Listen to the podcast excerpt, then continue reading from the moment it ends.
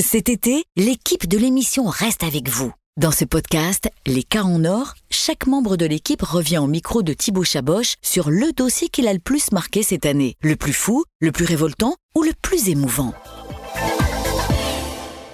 Bonjour Céline. Bonjour. On te retrouve quasiment tous les jours sur, euh, sur RTL et sur M6. Tu participes très souvent aux, couli- aux coulisses euh, de l'émission, euh, le podcast de, de Charlotte.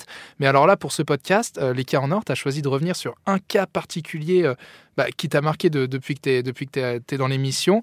Alors avant même d'expliquer le cas et de, et de nous le raconter un peu plus en détail, moi, ma première question, c'est pourquoi tu as choisi ce cas-là? Pourquoi il t'a marqué? Alors, j'ai choisi un cas qui va parler d'abus de, faiblesse. Donc, euh, on abuse d'une personne euh, âgée, en l'occurrence, ou en tout cas qui n'est pas en pleine capacité de ses moyens.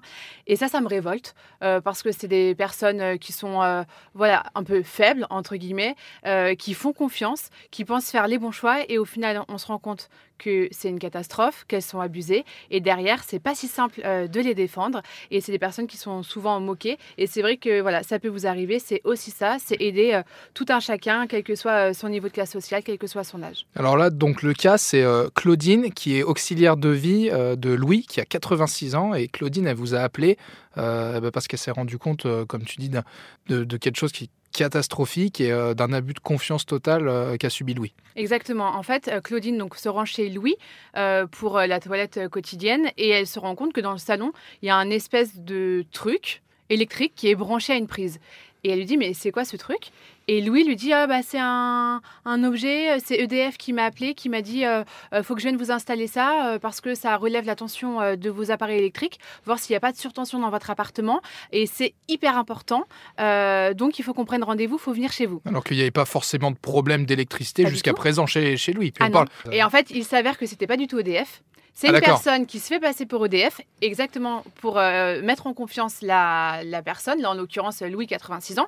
Donc Louis, 86 ans, qui reçoit cet appel, se dit bah merde, il faut bien que je fasse venir quelqu'un parce qu'on me dit que c'est important, c'est EDF. Il fait venir euh, la dite personne qui lui branche cet appareil, qui lui facture 2000 euros quand même au passage.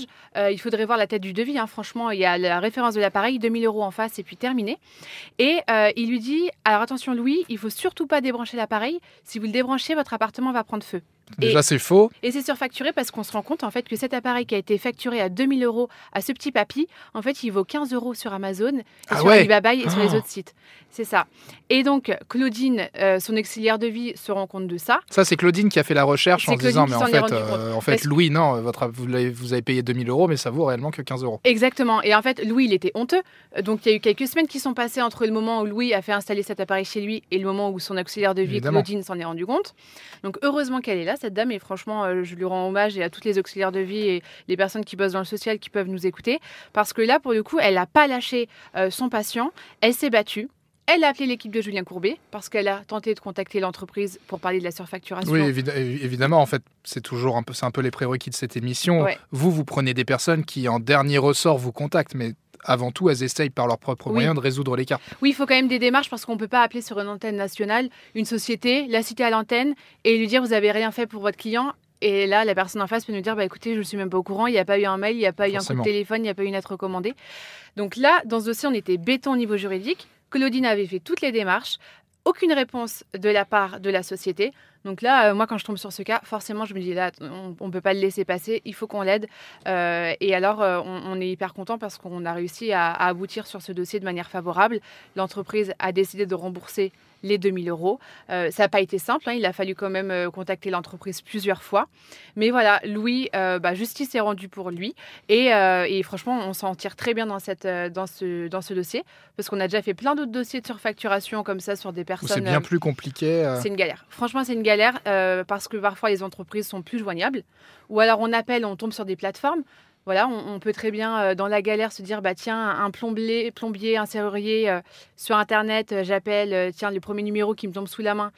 Le problème c'est que parfois c'est des plateformes et c'est hyper difficile de remonter à eux après. Mais alors là, l'entreprise que, vous avez contactée, elle était au courant de, de, de ce démarchage abusif de, de leur employé qui se faisait passer pour, pour EDF, etc. Et, et ça posait aucun problème?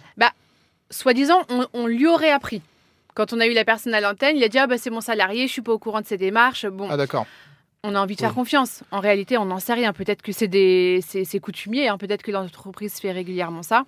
En tout cas, euh, sur ce cas-là, c'était, j'espère, un cas isolé, mais je ne crois pas. Mais j'aurais espéré que ce soit un cas isolé. On a réussi à aboutir et à puis récupérer on, on parle pas de quelques centaines d'euros, là c'est quand même 2000 euros qui sont en somme, quel que soit le. Ah ouais. bon, peut-être que pour Louis c'était une forte somme. Bah, il est pas. retraité. hein. On ne sait pas, il est retraité, donc, euh, voilà, voilà. donc, voilà, comme tu le dis en plus petite retraite, donc c'est pas non plus n'importe quelle somme, ça reste Mm. quand même important euh, tous les mois, tous les mois sur, sur sa retraite. Donc euh, non, c'est c'est génial et merci à l'auxiliaire de vie Ouais. encore une fois d'a- d'avoir fait le, d'avoir fait le démarchage. Merci Céline pour ta participation à, à ce podcast et puis on se retrouve à la rentrée sur RTL et sur M6. À bientôt. Bel été. Merci d'avoir écouté cet épisode d'Un cas en or. Pour découvrir les autres, rendez-vous sur l'application RTL et sur toutes nos plateformes de podcasts partenaires.